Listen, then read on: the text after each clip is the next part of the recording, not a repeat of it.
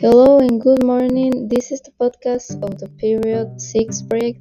My name is Perla Rovidias Carabeo from Classroom 32 and my topic is the history of music from caveman to today.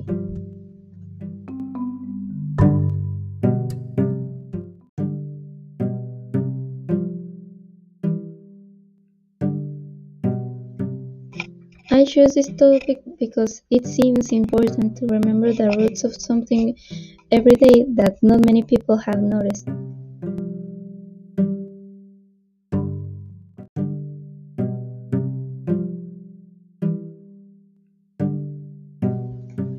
Music is a very important artistic expression, since we can feel identified, moved, or even inspired by it.